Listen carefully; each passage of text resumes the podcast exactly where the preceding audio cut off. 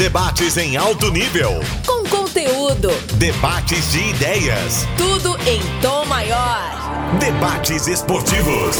O podcast para quem é apaixonado pelo futebol goiano. Wendel Basqueto. Olá pessoal que acompanha a Sagres 730. Chegamos com a edição número 4 do podcast Debates Esportivos um programa especial que traz de volta uma grande marca do jornalismo esportivo em Goiás, o programa Debates Esportivos. Desde a época de Cá do Brasil, depois 730 e agora aqui na Sagres você conhece. Eu sei que conhece, conhece muito bem os debates esportivos. Ao meu lado hoje, aqui no estúdio, o Charlie Pereira e via Skype, respeitando o isolamento social, o meu querido Evandro Gomes. Evandro, não anuncia o nosso convidado ainda não, porque ele faz parte dos debates esportivos da história, o apresentou, comentou também, e eu quero agora só a sua saudação mesmo, Vandinho. Tudo bem? Um abraço. Grande abraço a você, Pasqueto, ao Charlie, ao nosso convidado, ao Robert Val, a todos os companheiros aqui do Sistema Sagres de Comunicação. Minha segunda participação aqui no podcast e feliz por isso. Muita honra receber tal convite, Pasqueto. Beleza, Evandro. Tudo bem, Charlie? Tudo. Grande abraço para você, Pasqueto, tudo bem? Um abração pro Bandinho, pro nosso convidado aí que já separou briga nos debates esportivos, ele pode até contar. ele já ele já separou briga, ele já brigou, né? Mas é, engrandeceu, né, com a sua competência, com a sua qualidade, com seu com a sua coragem para se expressar, né, um programa tão importante. Podcast número 4 dos debates esportivos. Saudação especial aí. Bom final de semana. É uma semana que tivemos o Atlético perdendo, mas se classificando na Copa do Brasil, recebe aí 2 milhões é, pela classificação diante do São José e o Goiás acabou eliminado para o Vasco, deixa de faturar 2 milhões de reais. É isso aí. A Copa do Brasil aqui pra gente, pros goianos, será um dos temas no podcast Debates Esportivos, edição número 4. E tá com a gente o Theo José. Você o ouve aqui sempre com as opiniões durante a hora do esporte e o Theo chega hoje para participar, estrear aqui no podcast Debates Esportivos. Eu costumo dizer, Theo, já disse na abertura e repito agora, que o programa Debates Esportivos é uma marca e que o Charlie foi muito bem em resgatá-lo. Afinal, programas de debates, mesa redonda, programas nesse formato sempre conquistam o coração de quem gosta de futebol e os debates esportivos não poderiam ficar perdidos no tempo, hein, Theo? Tudo bem? É um prazer falar contigo.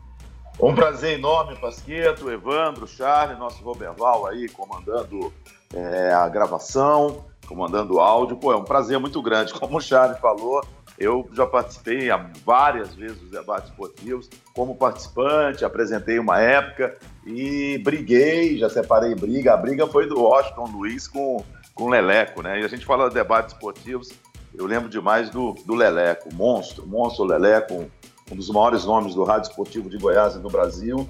E também briguei, né? Já, eu já me demiti da antiga Rádio K no, ao vivo no debate esportivo por causa de uma trairagem é, de, de algumas pessoas, mas isso é, é, é deixa, deixa no passado. Vamos falar de coisa boa, vamos falar do presente e do futuro. De coisa do passado, eu só queria lembrar o Lelé. Que é um, é um nome que você pensa em debates esportivos, eu lembro do, do Leleco, principalmente na sexta-feira. Mas nós salvamos, Theo. Eu tava no estúdio também, eu e você fomos responsáveis. O Leleco ia tomar um safanão. o Theo, o Theo, o Orson, o Orson, quem lembra do Orson, é um grandão pra caramba, assim, né? E, e ele foi pra cima do Leleco, o Theo segurou numa mão do Orson. Eu segurei numa outra mão do Orson, mas era como se ninguém tivesse segurando ele. Ele levou, ele levou nós dois, assim. Mas assim. O Leleco lá na ponta. O Leleco lá na ponta. Vem, vem. Não aguentava um soco. Leleco monstro, monstro. É isso. E aqui a edição número 4 do podcast Debates Esportivos. Vamos lá com os nossos temas. Tiro de meta. É hora de colocar a bola em jogo. Bom, pessoal, o primeiro tema do podcast Debates Esportivos é a Copa do Brasil. Nesta semana tivemos o Goiás perdendo nos pênaltis a vaga para a quarta fase para o Vasco, em plena Serrinha, e o Atlético se classificando. Foi sofrido, mas conseguiu. Perdeu para o São José em Porto Alegre por 1 a 0. No entanto, tinha vencido em Goiânia 2 a 0 e o Atlético está na próxima fase e fatura cerca de 2 milhões de reais. Evandro, eu fui indelicado porque no comecinho eu não deixei que você saudasse o Theo. Eu deixo agora e depois eu já quero a tua opinião também sobre a eliminação do Goiás e a classificação do Atlético. Para mim é sempre um prazer muito grande participar com o Theo José, grande amigo Theo José Awad. É, quanto tempo trabalhamos lá no CERN, antigo CERN, né, Theo? E é sempre muito bom poder participar com você hoje. Um nome não apenas goiano na imprensa, mas um nome conhecido mundialmente. Isso é muito bom, enriquece muito o nosso podcast de hoje. Bom estar contigo, Theo. Ô, Evandro, você é uma referência, vou ser bem breve. Quando eu trabalhava no CERN, na, eu trabalhava na RBC, na rádio, mas mais na FM. E a nossa sala ficava quase de frente à sala do esporte. O Evandro era o chefe do esporte na, na RBC, tinha uma sala lá, no, uma mesa lá no fundo, e eu ficava olhando para aquela, aquelas pessoas ali, o, o Leds, o Evandro, tantos outros, né? O Levi, é, tantos outros ficavam olhando assim, eu, eu na RBC começando, e ficava olhando assim, nossa, esses caras são meus ídolos, são os caras que eu, que eu escuto e tal. E o Evandro sempre foi uma referência, né? O Evandro no, no rádio de Goiás, ele sempre foi uma referência. Como repórter, não canso de falar que disparado foi o melhor repórter esportivo do Rádio de Goiás de todos os tempos e como comentarista também, uma grande referência, uma opinião direta, segura. Então, assim, é um prazer muito grande estar com você. Evandro, você é uma grande referência do esporte em Goiás. Muito obrigado, Theo. É como diria Fiore Gilhote, o tempo passa, torcida brasileira. Mas vamos seguindo. O problema é o jogo do Goiás, né, Pasqueira? Isso, agora só o jogo do Goiás. Perdeu para o Vasco no tempo normal 2 a 1 e depois perdeu a classificação nos pênaltis. Eu começo contigo, Evandro. É, o ruim disso é o Goiás e se acostumando a perder Copa do Brasil dentro da Serrinha. Perdeu uma vez para o ABC numa cobrança de pênaltis. Aquele famoso jogo do Reinaldo Aleluia ali no drible para cima do Fábio. Aconteceu o que aconteceu e depois o pessoal ali que treinava no Goiás não aguentava nem ouvir o pastor César gritar aleluia do outro lado da rua. É, então, o Goiás começou ali. Depois veio uma segunda desclassificação em cobrança de pênaltis para o CRB de Alagoas. Estou falando de jogos dentro da Serrinha. E agora vem contra o Vasco da Gama. Foi o primeiro jogo que o Goiás perdeu no tempo normal na Serrinha em Copa do Brasil. Mas na Serrinha vem acontecendo tantas coisas. O Goiás perdeu um jogo, acabava mudando né, de estádio. Agora parece que vai se firmar definitivamente na sua casa, no seu estádio.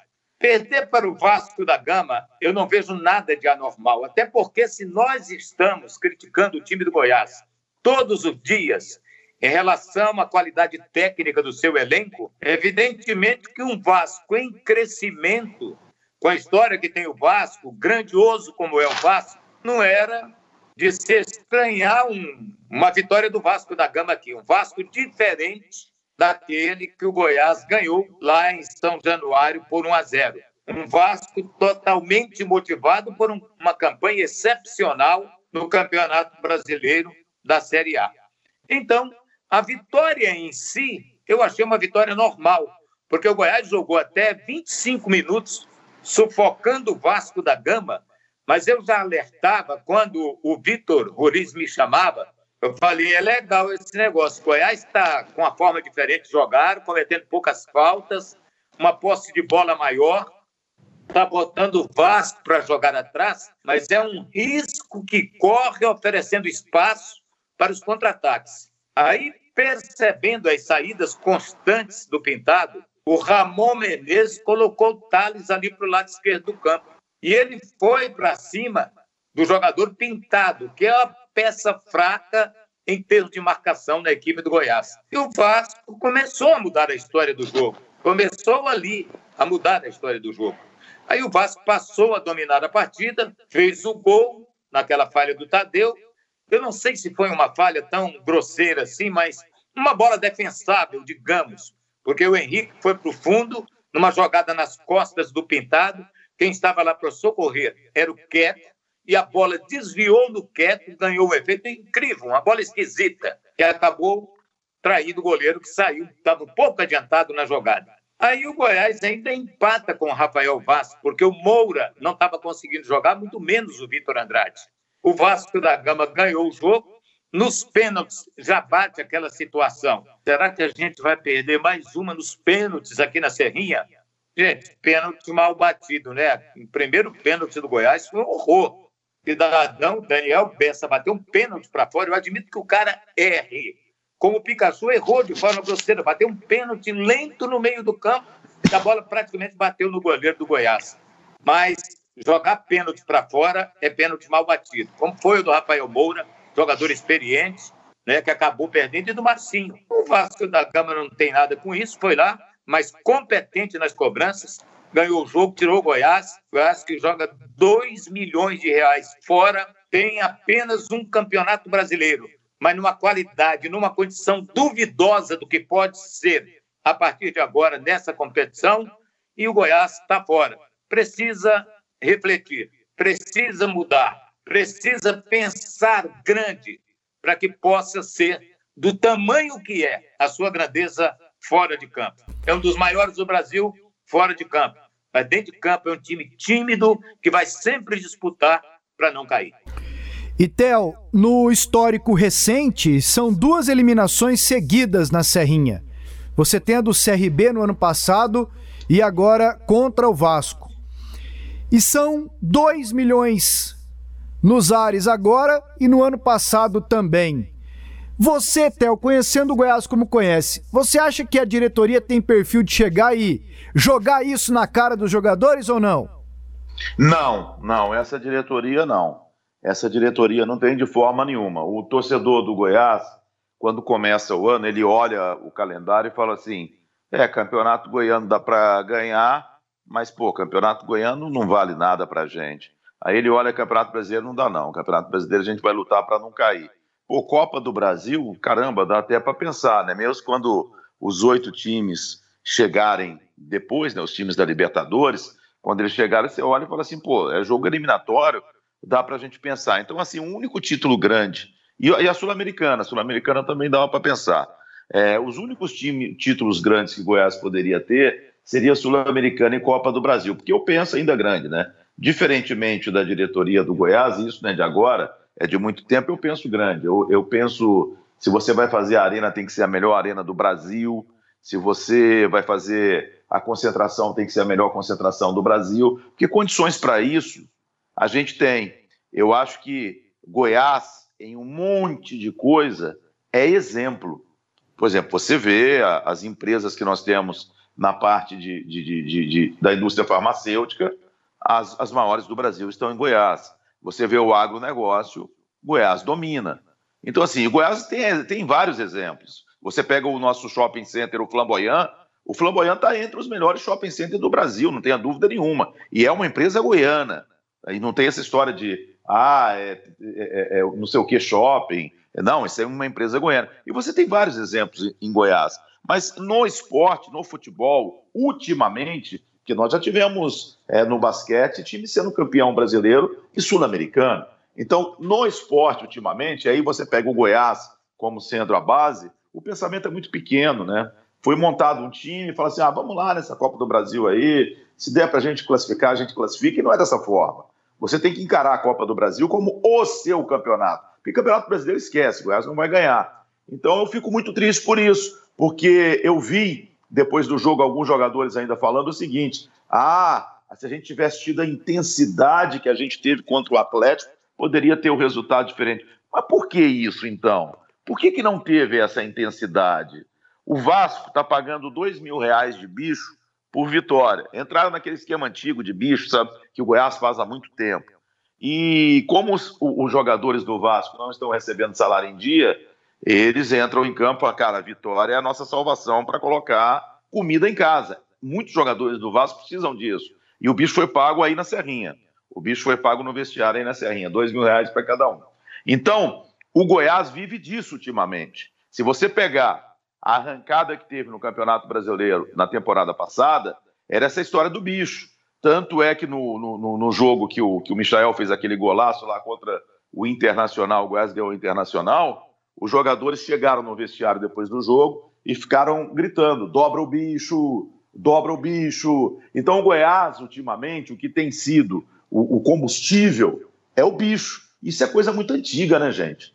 Esse negócio de bicho é coisa muito antiga. Você tem que ter um, um, um valor por objetivos. Não esse negócio de ficar dando dinheiro, dando dinheiro. Por que, que eu estou falando isso? Porque o time é fraco. A qualidade do Goiás, esse time que foi montado, no meu Goiás, ficaria só o goleiro. O resto não estaria no meu Goiás.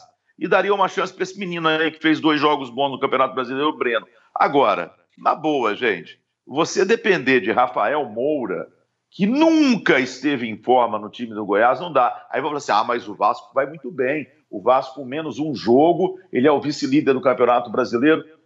Vamos conversar sobre o Vasco no final do ano. Vamos conversar sobre o Vasco no final do ano. O Goiás, o ano passado, estava na ponta da tabela, no começo do ano. O Ceará, o ano passado, estava na ponta da tabela. Aonde terminaram?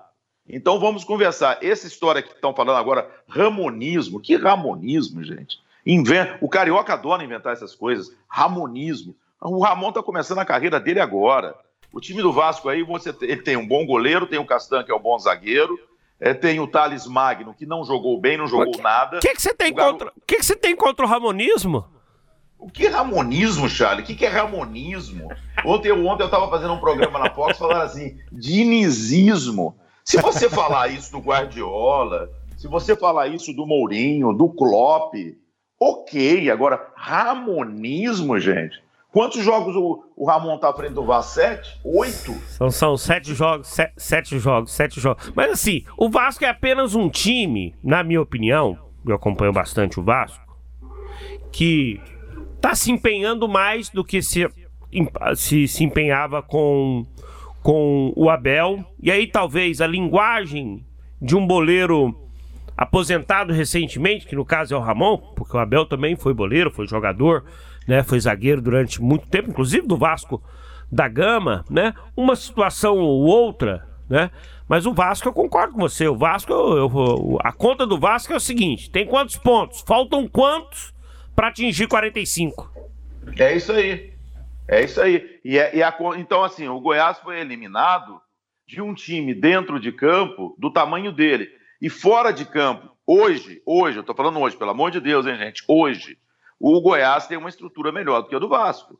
O Vasco está pagando salários a cada três meses, para que o jogador não vá entrar com, na, na justiça e, e, e, receber o dinheiro. Esses dois milhões aí, eles vão servir para, de repente, colocar em dia. Mas o Vasco também é cheio de pendência. Então foi muito triste. Eu acho que a, a queda do Goiás ela é muito mais.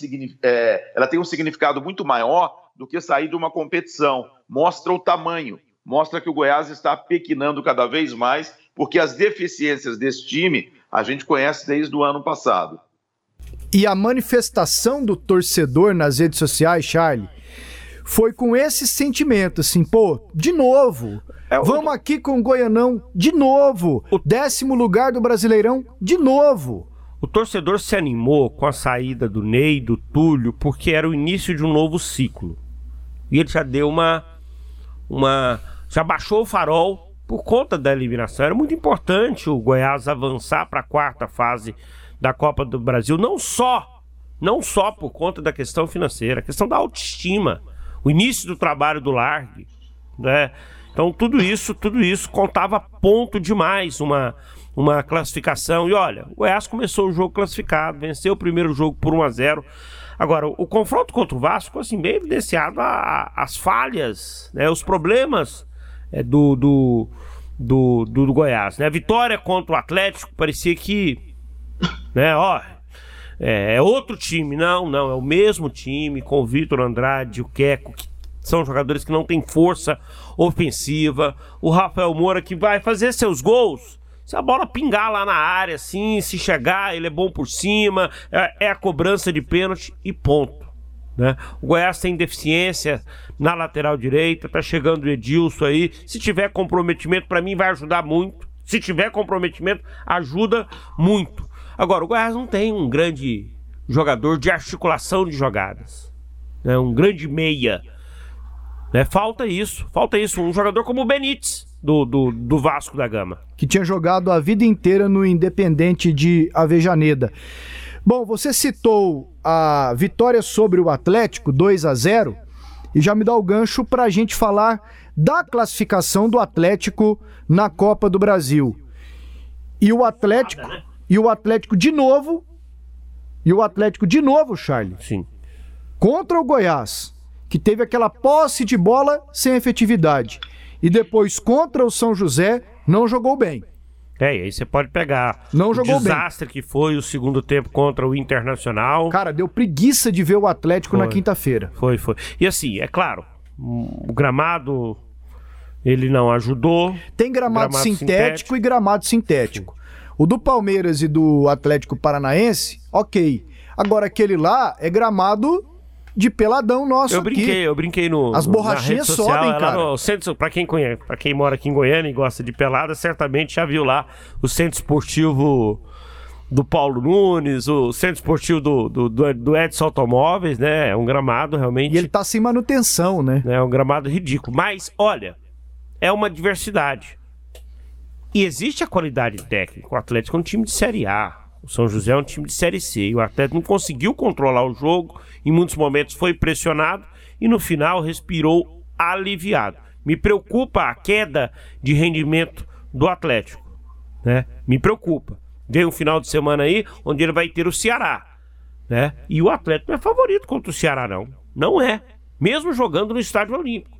É um adversário que vem com a moral de ter conquistado uma Copa é, do Nordeste. Passou na Copa do passou Brasil. Passou na Copa do Brasil, né, conquistando resultado fora de casa. Tinha ganhado primeiro né, e conquistou resultado fora de casa. É um adversário complicadíssimo. E tem um jogador lá, tô acompanhando o noticiário aqui, né? Que está despertando o interesse do Grêmio. é o Kleber. Que, que, que, que, é lá do interior mesmo, lá, isso, do, isso. lá do Campeonato Cearense. É o Kleber, o centroavante. O centroavante. O Theo, que, que transmitiu Copa do Nordeste lá pela Fox, deve ter visto esse Kleber em ação.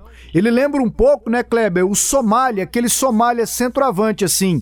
No jeitão de correr, de posicionar, é alto igual, né, Theo? É, ele é grandão. Ele é grandão, mas ele tem uma, uma, uma, Geralmente, jogador grande é muito lento, né? Ele não, ele não é tão lento, não. É um jogador que tem até velocidade. É um jogador no, na, na, na, bola aérea interessante e está numa fase de confiança, né? É mandar a bola para o Kleber e mandar para o gol. Ele foi muito importante na, no título do Ceará na, na Copa do Nordeste. Agora, o Charlie falou assim: ah, me preocupa a queda de rendimento do Atlético mas a queda de rendimento com relação ao jogo do Flamengo, certo? Certo. Porque o, ré, porque o resto, o resto do Atlético está falando aquilo que eu dizia aqui, o torcedor do Atlético ficava bravo comigo. O Atlético montou um time de Série B para Série A. Eu, eu nunca acreditei no Atlético. Quando ele jogou contra o Flamengo, eu olhei e falei assim: nossa, Théo, você tá maluco, esse time do Atlético é bom. Eu pensei mesmo. Eu pensei, falei, caramba, esse time do Atlético, você está maluco na sua avaliação. E não, é, foi um sonho de uma noite de verão.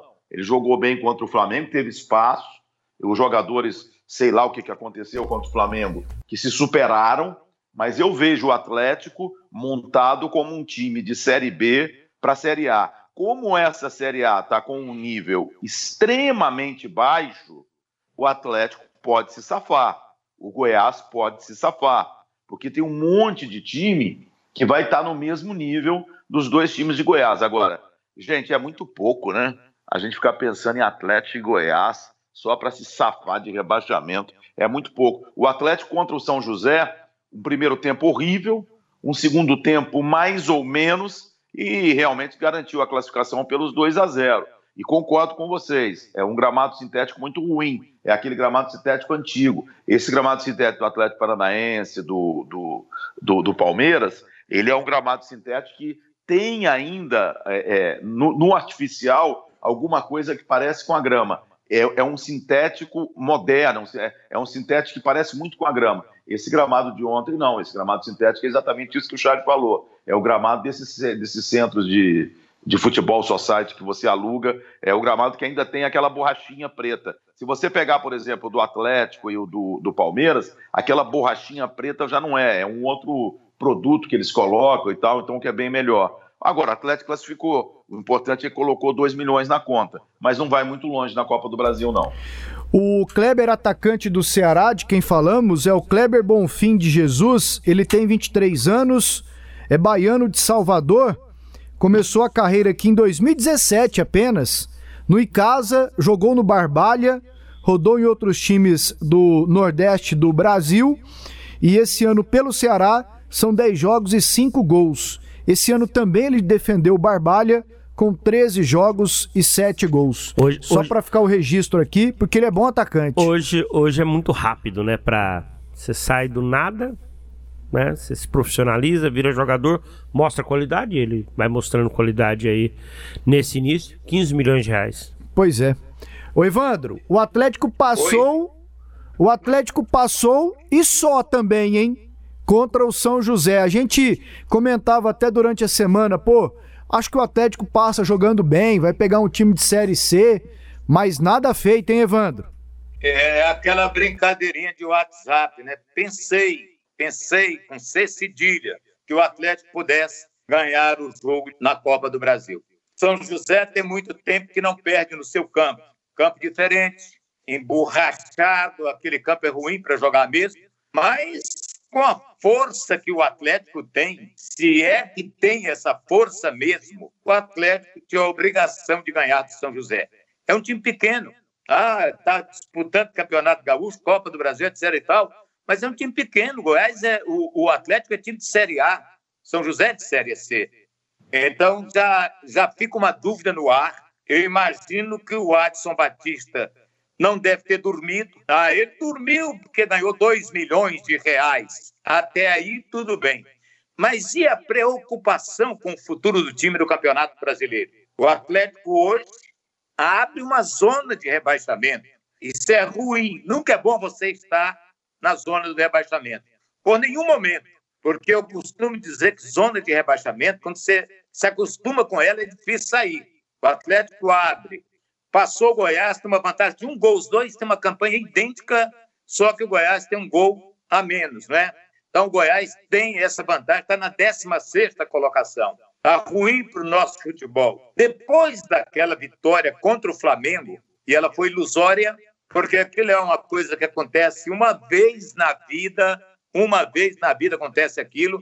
Eu acho que o Flamengo chegou aqui acreditando no que a imprensa nacional colocava com o Atlético como time rebaixado. E até o aí depois falou ah, a Renata Fã, que não sei o que tem, ela é boa apresentadora, mas ela botou o Atlético é, como time rebaixado. E depois o time da Renata Fã foi lá e meteu 3 a 0 no Atlético, é o Internacional. Então, cada jogo tem uma história. É o quinto jogo do Mancini, ele tem uma vitória apenas, que é aquela do Flamengo. Eu cheguei a dizer aqui que o Massini teria direito a perder três jogos, três por um. Ganhando um, poderia perder três. Até umas 10, 12 rodadas, com aquela vitória diante do Flamengo. Mas bastou perder para o Goiás, para o Adson já começar a falar aquilo, a fazer aquilo que ele sempre fez, que é criticar publicamente o trabalho dos seus treinadores. E qualquer treinador que vem para o Atlético hoje vem consciente de que no Atlético as coisas acontecem assim. O time jogou mal, não agradou o presidente, ele fala mesmo. E o Mancini já está acuado no Atlético. Já está acuado. É porque depois ele empatou com o esporte aqui, perdeu para o Internacional, perdeu para o Goiás, empata com o São José. Campanha ruim dele, até aqui. É, considerando a vitória do Flamengo, que foi algo excepcional, fora da curva, tudo bem. Mas olha a campanha dele. Abre a zona do rebaixamento. Então o Atlético não jogou uma grande partida. Não sei se os jogadores ainda não se encaixaram dentro daquilo que ele quer. Alterou mal o time aqui contra o Goiás, muito mal, trocando zagueiro por zagueiro, lateral por lateral e não acrescentando absolutamente nada. Ontem ele colocou lá o Janderson para a gente ver como é que vai ser esse jogador. Espera-se um pouco mais de velocidade pelos lados do campo, e pode ser que melhorem, que melhore o time, o rendimento ofensivo do ataque com a volta do Renato Kaiser. Mas o Atlético precisa se cuidar também, porque zona de rebaixamento você não pode se acostumar. Segue na Copa do Brasil, tudo bem. Agora vamos ver o que vai pegar pela frente para continuar ou não. Ou então seguir apenas e tão somente pensando no Campeonato Brasileiro para não cair. É isso aí. E só como detalhe, o Atlético, ele, pela participação, classificação para a segunda fase, classificação para a terceira fase e agora classificação para a quarta fase, já, digamos, faturou né, cerca de 5 milhões e meio. Parada obrigatória. Vamos ouvir e debater o que disse o boleiro, o professor, o Cartola. Solta a entrevista. E nós terminamos o tema anterior justamente falando do Atlético e em especial do Wagner Mancini, o técnico rubro-negro. E após a derrota lá em Porto Alegre por 1 a 0 para o São José, ele foi para a entrevista coletiva, classificado, é bom lembrar, para a quarta fase da Copa do Brasil, e foi questionado sobre a pressão hoje para comandar o Atlético. Acompanhe. Eu não tenho que fazer avaliação nenhuma do meu trabalho. Isso aí fica a cargo de quem é, dirige o clube e de vocês que são da imprensa. Né? Vocês querem, de certa forma, jogar uma pressão é, exagerada em cima das coisas. Né? Eu acho que, que essa pressão ela, ela existe na carreira do treinador, não há. A imprensa ela quer exaltar a pressão. É, eu, eu, sinceramente, eu não entendo o significado disso. Né? E volto a dizer, é, não, tem, não tem porquê eu avaliar o meu trabalho. Aí o Mancini, ele tentou dar uma, uma amenizada na situação, mas nós sabemos como funcionam as coisas no Atlético, né, Charlie? Ah. Agora, poderiam ter falado para ele, e aqui não é observatório da imprensa, eu não gosto disso, você sabe que eu não gosto de comentar em cima de opinião de companheiro. Mas na coletiva, poderiam ter lembrado ele o seguinte, Mancini, quem causa isso aqui em Goiânia é. não somos nós. O seu presidente tem esse hábito de falar mal dos técnicos que ele contrata, de questioná-los publicamente. É, o, o, Adson, o, o, o Adson, ele faz uma análise do trabalho do técnico, sabe? É como se fosse um quadro pós-jogos. Pós-jogo, é. né? Ele sempre. O Jair vem... já pega aqui, Evantel. Natália, vai lá. Entrevista o Adson. Hum. Pasqueto, sobe pra tribuna e entrevista o Adson. Ganhando ou perdendo, sempre tem alguma sempre... declaração boa. O Adson boa. é bom de entrevista. O Adson é bom de entrevista, ele não foge dos, dos questionamentos, né? E, e, às vezes quando ele tá, tá, tá coado, quando fala coado por conta de uma derrota, como foi pro, pro, pro, pro Goiás, quando o time tá numa situação, né? E aí ele, ele se posiciona normalmente sempre muito forte. Mas eu, eu vejo esse tipo de posicionamento expondo muito trabalho. Né? Para nós aqui, da imprensa, é claro. Né? A gente não vai deixar de ouvir o Adson, porque ele pode falar uma coisa que vai, de repente, deixar o técnico numa situação de saia justa. Não, nós sempre vamos ouvir. Né? Mas é um tipo de declaração, são, é, é um tipo de posicionamento que expõe demais o trabalho. Que eu acho que deveria ser evitado, chamar o cara pra uma sala e aí você solta o verbo, olha. Me explica aqui, ô Mancini, o que, que você fez pra substituir? Por que você tirou um lateral e colocou um, um zagueiro? Por que você tirou um meio e colocou um atacante? Você sabe que essa substituição ela foi inoperante. Nós perdemos por conta dessa, dessa alter... Sabe? Eu acho que isso devia ser feito internamente, primeiramente. Agora, o Mancini chegou aqui e a fama do Atlético desse tipo de procedimento não é, é, não é de agora. Ele já chegou sabendo. E a lua de mel durou muito pouco. Ela durou a primeira partida do Atlético, 3 a 0 E que lua de mel que foi? 3 a 0 para cima do Flamengo. Né? Campeão brasileiro, campeão da Libertadores. Mas ela já acabou. O Mancini ele entra sempre pressionado. Até porque o Atlético vem de quatro jogos sem vencer: empate contra o Sport, derrota de goleada para o Inter, derrota no Clássico e derrota na Copa do Brasil. E é um jogo com esse componente, hein, Theo? Da pressão para cima do, do Wagner. O jogo deste domingo contra o Ceará. Não tenha dúvida, não tenha dúvida disso. Ele está pressionado todo o jogo. O Charlie, o Charlie foi muito bonzinho, ele é muito bonzinho. Esse tipo de coisa que o Adson faz é antiético, né? Você vai para a imprensa e fala mal de um funcionário seu.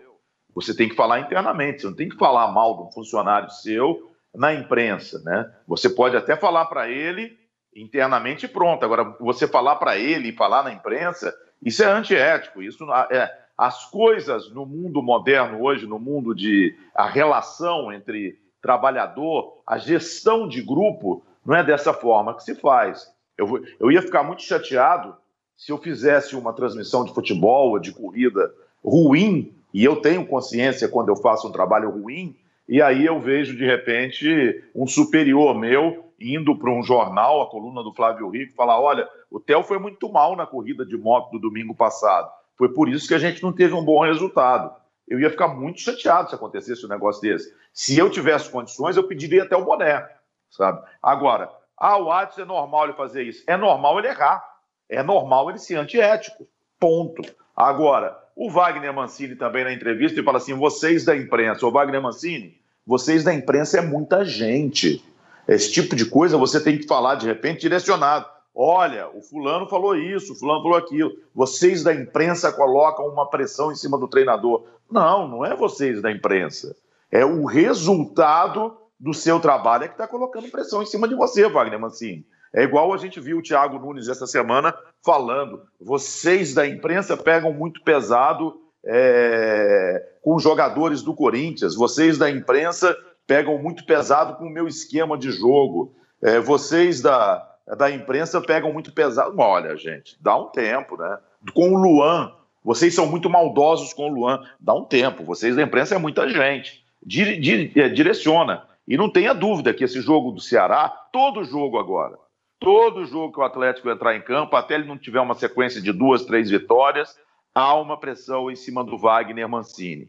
E o que, que isso eu acho ruim? É porque os treinadores conversam entre eles. Daqui a pouco, o Atlético não vai conseguir mais contratar treinadores. Né? Que isso, cara? Eu vou para aquele time lá que o presidente arrebenta a gente com dois jogos e ele quer mandar a gente embora. Eu não vou de jeito nenhum. Ou então você só vai pegar treinador com um nível bem baixo. É, é preocupante esse posicionamento da diretoria do Atlético, principalmente do seu presidente. Você acha, Evandro, que isso pode de fato acontecer daqui a pouco no boca a boca, no grupo de WhatsApp dos técnicos? O Marcelo Almeida disse esses dias que tem o um grupo de WhatsApp dos presidentes. O presidente do Goiás disse: no grupo de WhatsApp dos técnicos, ó, aqui no Atlético é bom, é organizado. Isso já teve, isso já teve. Paga em dia, mas não vai rolar, não. O presidente aqui expõe a gente. Será que rola? Ah, já teve. É evidente. É evidente que tem, Pasqueto. É evidente, Charles, Theo. É... Você acha que o Mancini não consultou Cristóvão, que foi despedido quando tinha uma campanha razoável, melhor, é, era, era mais positiva a campanha dele, e foi. E assim com outros, o próprio Marcelo Cabo, o Wagner Lopes. Quantas vezes o Atos criticou a postura do Atlético com o Wagner Lopes? Tem muitos treinadores que aceitam até pela necessidade de trabalhar. É, vem o cara faz. Agora o que o cara tem que fazer hoje no Atlético, chegar e fazer um contrato amarrado. Eu quero um ano de contrato assinado, multa tanto X, me dispensar. O cara vai ganhar o dinheiro dele aí, é, porque normalmente eu acho que o Atlético está fazendo isso. Faz um contrato sem multa, porque já sabe que se não tiver resultados, ele manda embora. Aqui no Brasil a coisa é custosa. Nós tivemos cinco rodadas do Campeonato Brasileiro, já caíram três treinadores. E, coincidentemente, aqueles que estavam ali na zona do rebaixamento. Primeiro Eduardo Barroca no Curitiba, depois o Ney Franco, que no momento que caiu era o penúltimo colocado. Depois o técnico do esporte caiu também lá, o Paulista, o Daniel Paulista. Então, cinco rodadas, três treinadores já caíram. O Mancini, é, na resposta dele, percebeu-se o desconforto dele, o nível de estresse dele está aumentando. É que quando ele falou assim, eu não tenho que analisar o meu trabalho, o cara tem que ter autocrítica, tem que analisar o trabalho dele, sim. Espera aí, eu errei contra o Goiás, vai ver o tape do jogo, vai ver a besteira que ele fez, tirando o Gilvan para colocar o Oliveira, ah, porque o Oliveira tem um passe melhor. Tanto teve que botou a bola nos pés do Vitor Andrade para fazer o segundo gol da equipe do Goiás. Né? Trocar um lateral pelo outro. Dudu, Dudu não é bom? Põe o Moacir, firma ele ali como lateral. Porque fizeram a besteira de dispensar o Reginaldo, que era melhor que os dois que estão lá atualmente.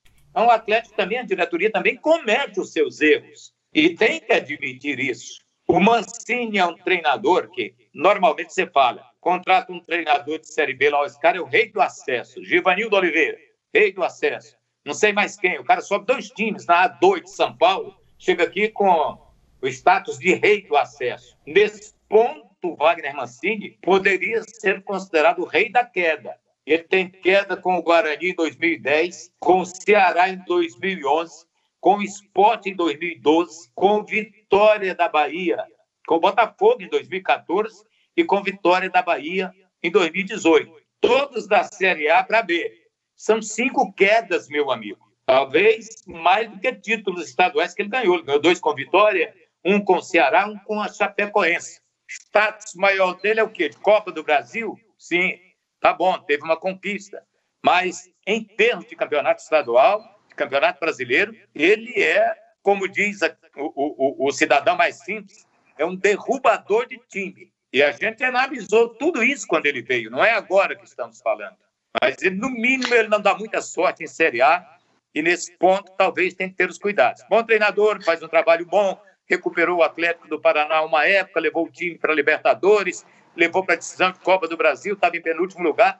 Tem esse fato né, que favorece a ele. Mas o Adson Batista, todo poderoso lá no time do Atlético, é quem manda mesmo, e ele tem esse lado, talvez deselegante, de, de, de, de fazer a crítica pública, parece que ele gosta, ele aproveita a oportunidade que ele tem na imprensa. Charlie estava falando aí que o Atlético não ganha o jogo, normal os repórteres já cercarem. Antes do jogo terminar, a Natália já está lá perto do ar. Já sabe que alguma coisa vem. A gente tinha sempre esse interesse em ouvir o Hélio dos Anjos quando era treinador, perdendo principalmente as explicações dele.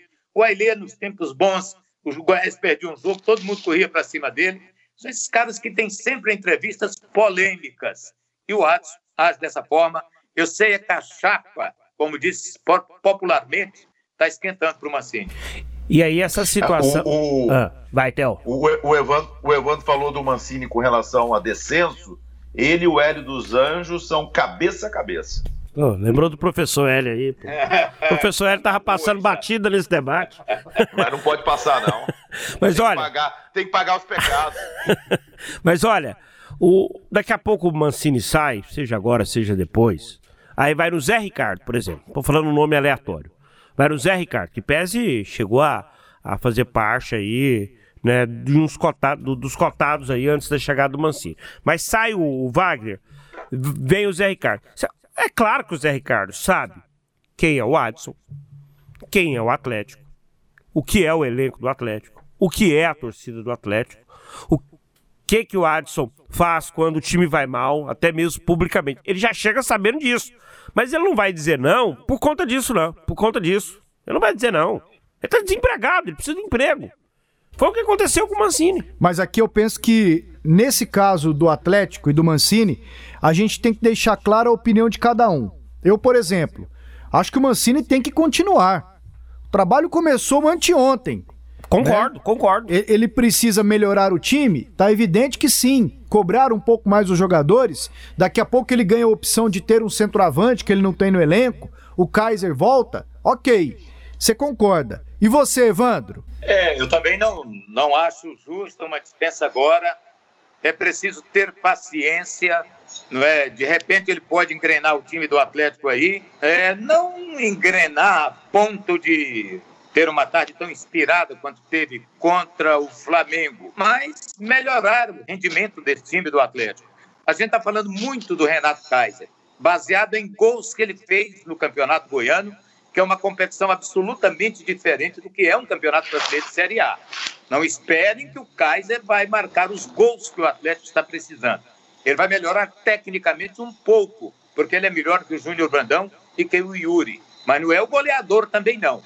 Se o Atlético não ficar esperto ali e observar atentamente, aí cabe a interferência do treinador, quais são as necessidades, aquilo que eles chamam de contratações pontuais. Eu preciso de um ala direita bom, vou contratar para chegar e jogar. Eu preciso de um nove bom, eu vou buscar. Não sei se tem, mas aí você não pode errar. É, é, é, é arma de uma bala só, não pode errar. Né? Então tem que ter também a criatividade na hora da contratação, porque assim é fácil. Ah, você pega, joga toda a responsabilidade para cima do treinador, isentando o trabalho, talvez não eficiente, ou ruim mesmo, como queiram, da diretoria na hora de contratar. Bom, Theo, para a gente encerrar esse, esse tema, você é a favor da continuidade ou da mudança? Não, eu sou a favor da continuidade. Se eu falo que o, o Domenic Torren tem que ficar no, no Flamengo mais um tempo para implantar o seu modelo de, de trabalho, eu seria incoerente falar que o Wagner Mancini tem que ser mandado embora agora. Não sou a favor da continuidade. Eu acho que ele pode, com, com esse time do Atlético, mesmo eu repetindo, time com cara de Série B, eu acho que ele pode fazer um trabalho melhor. Eu acho que o Atlético, de repente, com um pouquinho mais de sorte, pode escapar do rebaixamento. Debate com a galera. Voz para o torcedor. Fala galera da Sagres. Saudações esmeraldinas, aqui é o Carlão do Sintonia. É, queria colocar um assunto aí para vocês discutirem. Né, o Goiás, mais uma vez, eliminado da, é, de uma competição, eliminado da Copa do Brasil. Esse ano já fomos eliminados é, da Sul-Americana. E para muita gente da torcida esmeraldina, é... acabou o ano, né? Acabou a graça. Porque agora é a mais uma disputa pelo 16 lugar. E eu queria saber de vocês é... o que que precisa, o que que falta, né, para quem comanda o Goiás aí, é mudar a mentalidade, né? O que que precisa acontecer é, para o Goiás é deixar de ser esse time que todo ano né, não, não ambiciona nada e, e não sai desse nível, né? Sempre patinando nesse, nesse mesmo lugar aí, ou pior, né? No caso da Série B. Queria saber de vocês. Grande abraço a todos aí, obrigado. Bem, pessoal, nós ouvimos o Carlão Lessa, que é torcedor do Goiás, é o Carlão Verdão no Twitter, o bairrista radical, ele se intitula assim Boa. também lá, e ele que faz parte do programa Sintonia Esmeraldina, que trata sobre assuntos do Goiás. Um abraço pro Carlão, que mandou essa pergunta aqui pra gente. E aí, Charlie? O Carlão foi bem nesse posicionamento, nesse questionamento? de que o Goiás tem que ambicionar coisas maiores. A gente chegou a discutir isso aqui Não, no é. início do programa. E eu coloco um outro ponto também. Hum. Não seria o caso do Goiás dar uma moral maior para a Copa Verde, que pode não valer nada como título de expressão, mas pelo menos é, deixa o Goiás longe dessa, dessa vergonha, não, porque foi eliminado pelo Vasco mas dá vergonha de, por exemplo, ser eliminado pelo CRB numa segunda ou terceira fase de Copa do Brasil e já o coloca lá na frente nas oitavas de final? É, o, o, o Carlão, quando ele fala sobre agora acabou o ano, no sentido de conquista. É, de emoção, de sonhar, né? sonhar de chegar numa, grande. Numa, numa fase mais é, final de uma Copa do Brasil, de uma Copa Sul-Americana. O Goiás foi mal aí no, nas competições nesse formato mata-mata. Foi mal, foi mal, foi mal. E agora é. Alguém imagina o Goiás nesse momento, com o time que tem, com o elenco que tem, brigando por Copa Libertadores, o que seria talvez um alento para o torcedor, né? Chegando ali na virada do turno, o Goiás bem posicionado, alimentando a chance de uma vaga na Copa Libertadores. A realidade do Goiás nesse momento não é essa. Não é. O Goiás está distante de ter um time para brigar entre os primeiros colocados. Então é aquela luta de, de permanecer, se manter e de não sofrer susto pro rebaixamento. Agora, quando você fala sobre a Copa Verde, eu até falei com o Carlão e ele me disse sobre Copa Verde que ele entende que é o ideal. Né? O Goiás também tem que dar um tratamento especial para a competição, porque eu acho que cada um tem a sua realidade. Cada um tem a sua realidade. O Flamengo, o São Paulo, o Grêmio, o Internacional, o que, que eles vão ter aí até fevereiro, quando termina o calendário 2021? Eles têm um brasileiro, eles têm que administrar o Campeonato Brasileiro, a Libertadores e daqui a pouco a Copa do Brasil, porque eles entram nas oitavas de final. Então eles têm três competições. Né? Um ou outro, de repente, vai começar a utilizar time misto numa competição, poupando para outra. Ok, cada um tem o seu planejamento. Agora, eu vejo que o Goiás e também o Atlético, me permita colocar o Atlético também, né? eles podiam dar um tratamento especial para a Copa Verde, sabe? Uh, olhar com atenção, né? vai colocar o time de aspirantes, mas dá uma atenção mais especial. Pega o reserva do time principal e coloca para para jogar os jogos importantes da Copa Verde. Por quê, Pasqueto, Theo, Evandro? Já te garante uma oitavas de final. Já te garante uma fase mais adiante, com a possibilidade de você já ter já um bom rendimento, seja com arrecadação, não é a realidade do momento por conta da pandemia, mas uma, uma cota já mais adiante. O Goiás até conseguiria uma cota financeira maior se ele passa da primeira, segunda, terceira quarta fase. Mas existe o risco de ser eliminado, seja por um time pequeno, como foi para o CRB, seja por um time grande, como foi para o Vasco. Agora, eu sou a favor de Goiás ter um tratamento especial para a Copa Verde. Hotel, a colocação do torcedor, o Carlão e essa situação envolvendo a Copa Verde, por favor. Eu vou tentar ser breve. É, Carlão, eu te entendo muito bem. Eu te entendo muito bem quando você fala, poxa, tem jeito de mudar essa situação? Eu vejo que tem. É, desde que o Goiás tivesse a capacidade de abrir o clube para outras pessoas, não só para turminha, para patota com relação ao sócio, depois principalmente com relação aos conselheiros. Então, eu acho que o Goiás tinha que ser um time mais aberto. Eu acho que o Goiás precisa de outras cabeças também dentro da sua diretoria, dentro do seu quadro de conselheiros. E se não abrir que os conselheiros, e eu sei que tem muito conselheiro que não gosta da situação como o Goiás vive hoje, que esses conselheiros tenham coragem de enfrentar a, a situação. O Goiás precisa de uma oposição, porque não existe no estado de Goiás apenas essas pessoas que dominam o Goiás como é, pseudos entendedores de futebol ou de gestão de um clube de futebol. Então o Goiás precisa abrir. Esse é um outro ponto. Outra coisa, o Goiás precisa de gente profissional nas suas categorias de base o Goiás não revela mais jogadores nas suas categorias de base. Os últimos jogadores que o Goiás acabou vendendo, tirando o Eric, são jogadores que vieram de outros centros. O Goiás parou de revelar jogadores nas suas categorias de base. Precisa de um trabalho profissional. E o Goiás precisa urgentemente de uma reforma administrativa financeira. Não dá para um clube do tamanho do Goiás gastar 5, 6 milhões de reais por mês com relação às suas despesas. Não dá, isso não existe. O Goiás precisa de uma reforma administrativa-financeira urgentemente. E o Goiás tem que fazer, seja da Serrinha, que agora é a Serrinha, o estádio Alê Pinheiro, se fosse o Serra Dourada, precisa fazer dinheiro com o estádio onde ele for jogar. Ponto. Agora, com relação à Copa Verde, eu respeito a opinião de vocês, mas eu penso diferente. Eu, eu ainda sou um sonhador, eu ainda sou um, um, um Raul Seixas, ainda fico aqui olhando o mar, imaginando coisas da vida. Eu ainda vejo o Goiás maior do que a, a diretoria vê e que vocês estão vendo. Copa Verde não é para o Goiás, não.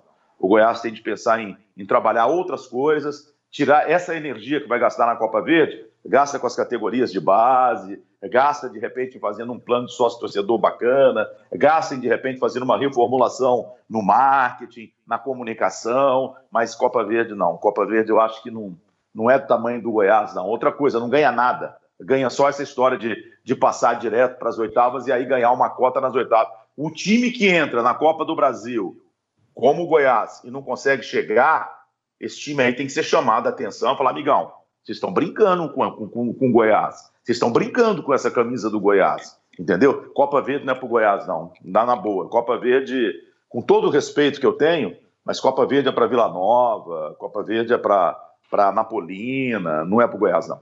Evandro, arremata esse tema pra gente, com a participação é, eu, do Carlão Lessa.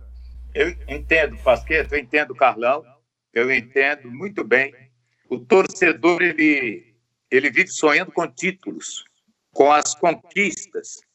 E o Goiás ganha ultimamente o quê? Campeonato Goiano, que já não desperta. Campeonato Goiano você ganha domingo, aquele papel picado, recebe a taça ali. Hoje nem jornal tem mais para botar o pôster no outro dia. Então você ganha domingo, segunda nem fala mais.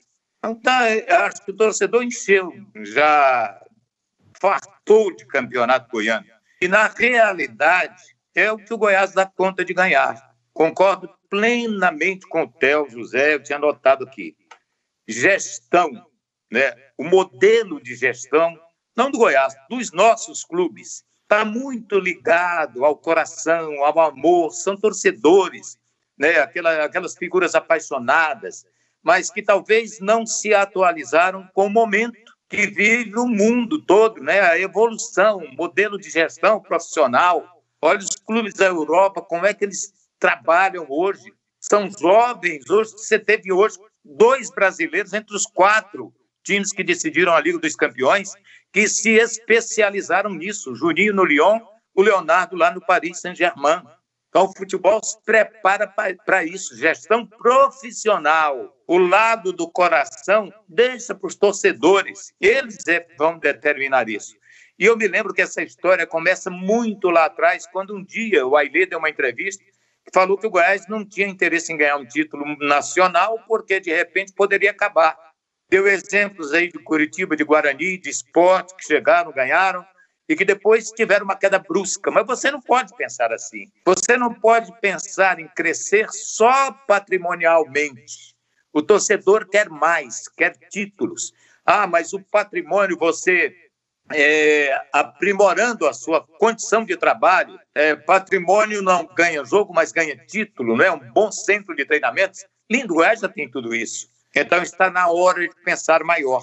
Pensar em ganhar uma Copa do Brasil, pensar em entrar numa Copa Libertadores, pensar em ganhar um Campeonato Brasileiro. Por que não? Está distante disso? Ah, não. Basta pensar diferente e ter condição, arrojo, para chegar e ganharam. Nós temos times aí, um Atlético do Paraná que ganhou o Campeonato Brasileiro, que ganhou a Copa do Brasil, que era muito menor que o Goiás. Mas lá tem um homem que pensou diferente, que é o Petralha. Então, por que não pensar diferente por aqui também? Acho que o Goiás, nesse ponto, ele tem uma condição muito maior que o próprio Atlético. Até porque tem uma torcida enorme, talvez a maior do estado hoje. Talvez não, acho que a torcida do Goiás hoje é a maior do estado e o Goiás tem que pensar nisso também. Não é só ficar pensando em embelezar, colocar o nome, colocar uma estátua aqui e outra ali. Por tudo que fez, a gente respeita essas pessoas que estão dentro do Goiás, que fizeram muito, entraram para a história do clube. Mas é hora de colocar uma gestão profissional para pensar maior, porque ficar pensando só, basta ver Pasqueto, Charlie, Tel, Quanto tempo a gente não tem um público de 40 mil pessoas aqui em Goiás, no estádio Serra Dourada? Há quanto tempo? Para se ter uma ideia, o maior público do Serra Dourada nos últimos cinco anos foi de um jogo de Série C do Vila Nova contra o Londrina, 35 mil pessoas. Então, o torcedor ele se empolga quando ele vê no time a possibilidade de ganhar alguma coisa. É, entrar em Copa Verde também, entrar para fazer o que o Goiás fez, colocar time misto, nem o treinador foi obrigado depois a aparecer para um jogo contra o Goiabá e ainda assim não deu. Porque se você entra, você tem que entrar para ganhar. Porque entrar para participar ou apenas para botar sub-23 para jogar, não. Que você expõe o nome do clube, a marca Goiás, numa competição que você tem a obrigação de ganhar e que não dá conta. Chutão dos comentaristas. E agora aqui no podcast Debates Esportivos, o chutão dos comentaristas. Aquele placar para as partidas da sexta rodada do Brasileirão. Na rodada passada, o Lopes zerou. Não acertou nenhum. O Alípio e o Charlie acertaram um cada um. O Charlie acertou qual aqui? Deixa eu dar uma olhada. São Paulo. São Paulo 1 Sport 0 e o Alípio Nogueira, que foi o nosso convidado, acertou Internacional 1, Atlético Mineiro 0. Bora lá. Começo com você, Evandro. Botafogo e Internacional. 1 a 1. Theo José. 2 a 0 Internacional. Charlie. 1 a 0 pro Inter. Fluminense e Vasco, Theo. 2 a 1 pro Fluminense. Charlie. Lamentável a postura do Theo. 1 a 0 pro Vascão. 1 a 0 gol do Cano. Evandro. 1 a 1. Cano e Nenê. Ah, bichinho. Artilheiros aí. Bahia e Palmeiras, Charlie. 1 a 0 pro Palmeiras. Theo. 2 a 0 Bahia. Evandro. 1 a 0 para o Bahia. Deixa você comigo, viu, Evandro? Vai chegar o Santos aqui. Fortaleza e Bragantino, Theo. 1 a 1. Charlie. 1 a 0 pro Fortaleza. Evandro. 2 a 1 Fortaleza.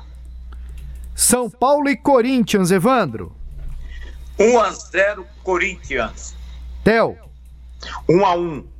Charlie. Vou no 1 a 1 também. Seguindo aqui com a sexta rodada, Santos e Flamengo, Charlie.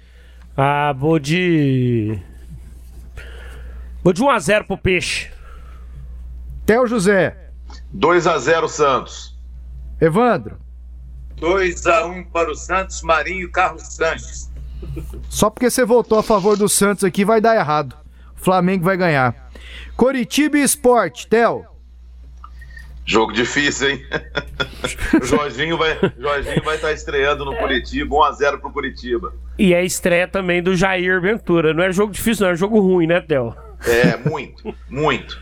Vou Curit Curitiba 1 a 0. Evandro. Eu vou de 1 a 1 então. Atlético e Ceará. Hum. 0 a 0. 0 a 0. Pra mim não tem favorito esse jogo. Evandro. 2 a 1 para o Atlético. E aí, Theo? 1 a 0 Ceará. É bom lembrar que o Goiás não joga nesta rodada, porque o Grêmio, que seria o adversário do Goiás em Porto Alegre, faz o jogo final do Campeonato Gaúcho contra o Caxias. Venceu o primeiro nesta semana por 2 a 0. E o Atlético Mineiro contra o Atlético Paranaense, esse jogo também não acontece, porque o Atlético Mineiro está envolvido na final do Campeonato Mineiro. Deixa eu chutar, o Grêmio vai ser campeão, o Atlético Mineiro vai ser campeão. Então tá legal. Nesses dois jogos aí, eu aponto 0 a 0 porque não vai ter vez, já sai na frente. O Goiás deu uma sorte, hein, gente? O Goiás deu uma sorte danada, hein? É Foi, porque... Theo? Opa, jogar lá contra o Grêmio? Nossa senhora. É, Esse no... time e... deu uma sorte monstruosa. Ganhou o jogo. E além do, do fato de jogar fora de casa contra o Grêmio, né? Outra situação que a, a, a, transferência desse jogo por conta da final do Gauchão, o Thiago Largue ganha um tempo maior. Até dia 2 né? para o jogo contra o Corinthians, Corinthians aqui. É. Exatamente. Mas olha só, o Grêmio tem quatro empates nesse campeonato brasileiro. Não tá com essa bola toda, não. E o Goiás também não tá, hein, Evandro? É, mas chega lá para arrancar um 0 a 0 um a 1 assim. O Goiás costuma ser um time surpreendente. Ele chega num lugar totalmente por baixo e de repente vai e surpreende. É surpreendente até demais, viu, Ivan? Vamos entrar no túnel do tempo. Clube de Goiânia K do Brasil. Rádio 730. Sistema Sagres. Aqui tem história. E neste fim de semana, nós temos dois jogos nossos aqui. O Vila Nova, neste domingo às 6 horas, pela Série C, pega o Remo no Mangueirão, em Belém. Retrospecto do confronto: são 10 partidas, com apenas duas vitórias do Vila, que marcou 10 gols, nos 10 jogos, quatro vitórias do Remo, que na história fez 14 gols, e são quatro empates, Charlie. É um adversário que o Vila costuma se enrolar, hein, o Remo. É, o, retrospecto é favorável ao clube paraense, e aí buscando aqui junto com a equipe do futebol de Goiás suas histórias, lembrando de uma vitória é, do Vila Nova, uma vitória do Vila Nova sobre o Remo, a última foi em 1979. Aí é pro Theo e pro e pro Evandro, né? né, lembrarem aqui desse time do Vila Nova. Comandado, 7-9 eu não existia ainda. Comandado pelo técnico Davi dos Santos. O, o Vila ganhou por 2 a 1 um, jogo no Serra Dourada, com gol, dois gols do Puruca. Você lembra do Puruca, Evandro? Puruca é um jogador que veio do Botafogo, né? era bom jogador. Davi dos Santos, né, que foi goleiro do Anápolis Futebol Clube, Davi dos Santos tinha uma mania, assim, aquela. É, é, ele trabalhava só com uma camisa, gola, não era gola polo, uma camiseta azul claro. Nunca ele ia para o campo sem essa camiseta. Aquele cara supersticioso, ele botava um morenão, negão alto lá, chegava assim, foi goleiro, canhoto.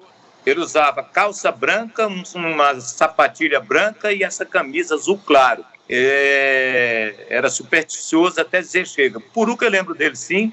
É, acho que esse jogo foi torneio Pará Goiás, né? Antigamente tinha aquilo. E o Remo era outro time. Naquela época tinha Alcindo, tinham jogadores bons. Hoje não, a realidade é outra. Se o Vila não está tão bem, o Remo também não é uma grande equipe.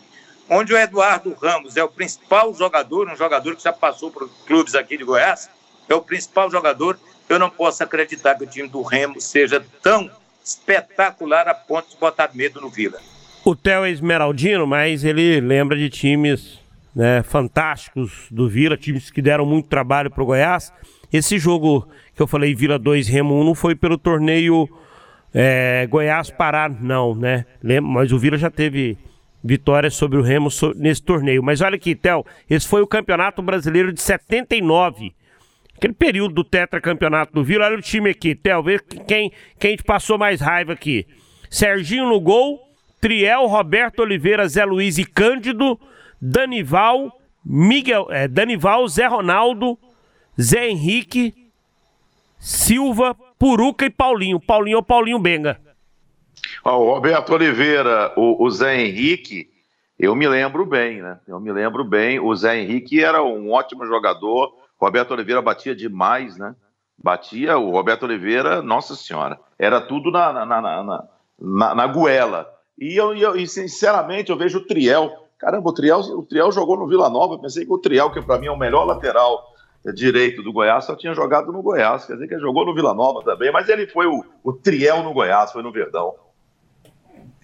É, esse time aí, é, o Roberto Oliveira jogou improvisado como zagueiro. Ele era volante. Sim. atrás. Mas aí você tem, o Serginho era um goleiro excepcional, um dos melhores. É, o Serginho, para quem não sabe, tem um detalhe.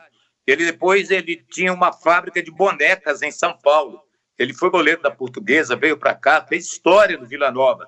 Você pega o Danival, foi jogador de seleção brasileira. O João Carneiro foi lá no Atlético Mineiro, comprou o Danival, comprou o Modesto e trouxe aqui para o Vila Nova. Na época trouxe o Paulinho Benga também, um pouco depois do Paulinho, mas trouxe Luizinho. O time do Vila tinha Paulinho Benga bom, Zé Henrique estava ali, estava não, já estava, já vinha de um tetracampeonato do Vila Nova. 77, 78, 79, 80. Então era um jogador que estava na plena forma. Tanto que ele saiu daqui, foi jogar no Grêmio, é, passou pelo Cruzeiro também. Então Vila tinha um time razoável. Serginho era bom, Roberto Oliveira, mesmo improvisado, era bom, Triel era bom, o Danival excelente e o Paulinho Beng e o Zé Henrique eram bons no ataque. Todos os jogadores que o Vila Nova não tem hoje com a qualidade que eles tinham na época. E aí, além do jogo do Vila com o Remo neste domingo às seis, nós temos Atlético e Ceará, sexta rodada do Brasileirão.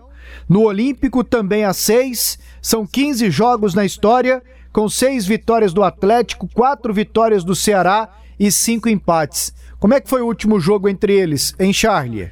Vou pegar aqui o último jogo pelo Campeonato Brasileiro da Série A. Foi o um empate em 1 a 1 lá em Fortaleza, lá no PV. O Egídio ex-jogador do Goiás, hoje está lá no Fluminense, fez o gol do Ceará.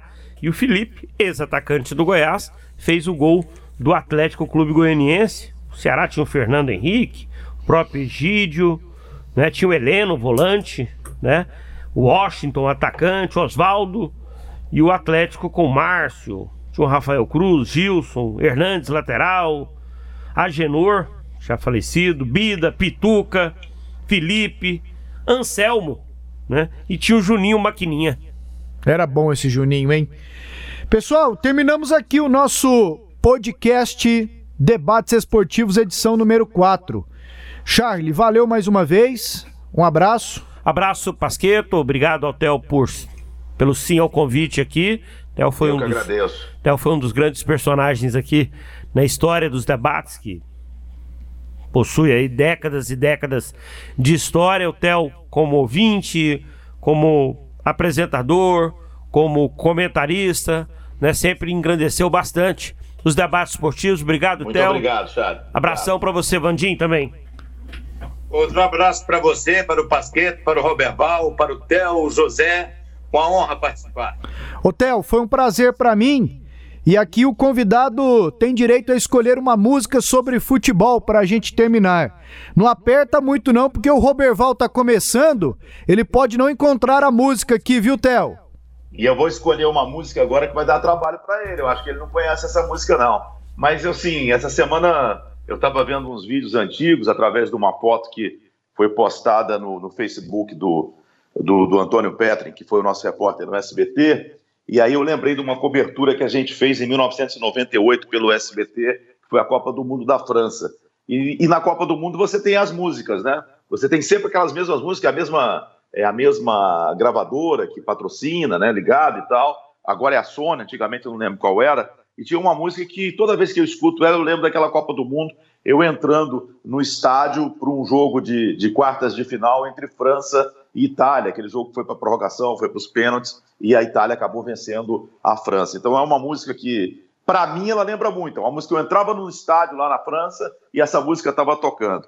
É do grupo chamado The Verve, o nome dela é Bitter Sweet Symphony. Se o Roberval vai achar ou não, agora está na mão dele. O prazer foi meu, gente. Estou sempre à disposição de vocês. Adoro conversar com vocês.